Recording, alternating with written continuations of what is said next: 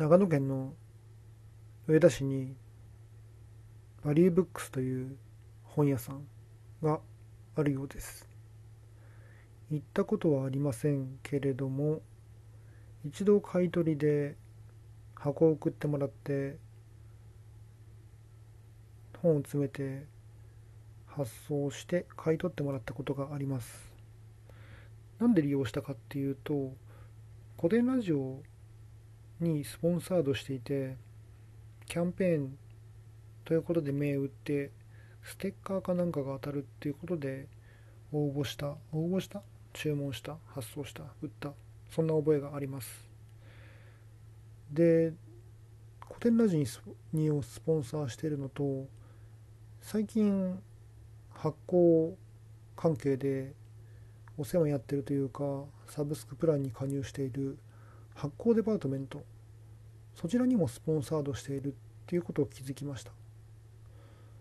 まあその2つしかつながりは知らないわけですけれどもその2つがかなりいい感じのサービスなので私の中ではバリューブックスがスポンサーしてるサービスっていいサービスなんじゃないかなという仮説が生まれようとしています。いや仮説は生まれてますね。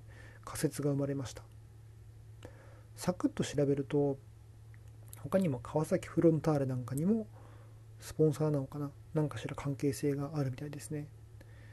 ただ網羅的に紹介してるページってないのでそれ以上どこにどうスポンサーしてるかというのは分からないけれどもちょっとうん気になっています。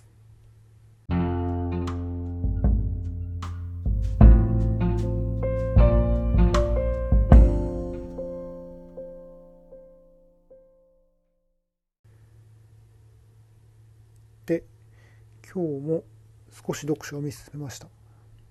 三流のすすめ。能楽師の安田昇さんの本ですね。今日読んだのは第4章の三流の聖典論語という章で不惑について書かれている章です。不惑っていうのは孔子の言葉をまとめた論語という本に書かれている本ですねというからしいですね。論語読んだことないので。で結構やっぱこの章のこの部分も面白くって。まずこの安田さんは果たして孔子が不惑っていう言葉発言したのは本当なんだろうかっていうことを疑問に思っています。本当なんだろうかっていうのはどうやら不惑の枠惑星の枠という言葉って孔子の時代にはなかったそうですね。惑うっていう言葉。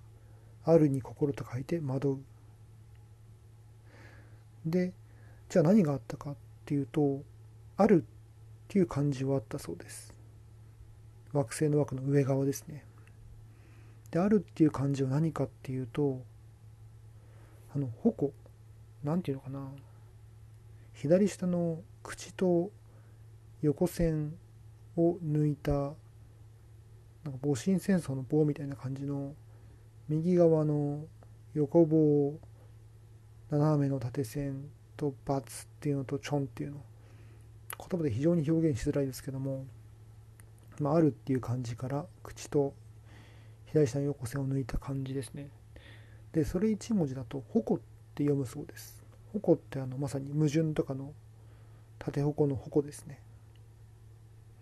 なので安田さんの説としては、まあ、不惑ではなくてまあ不可、まあ、かって読むらしいですね。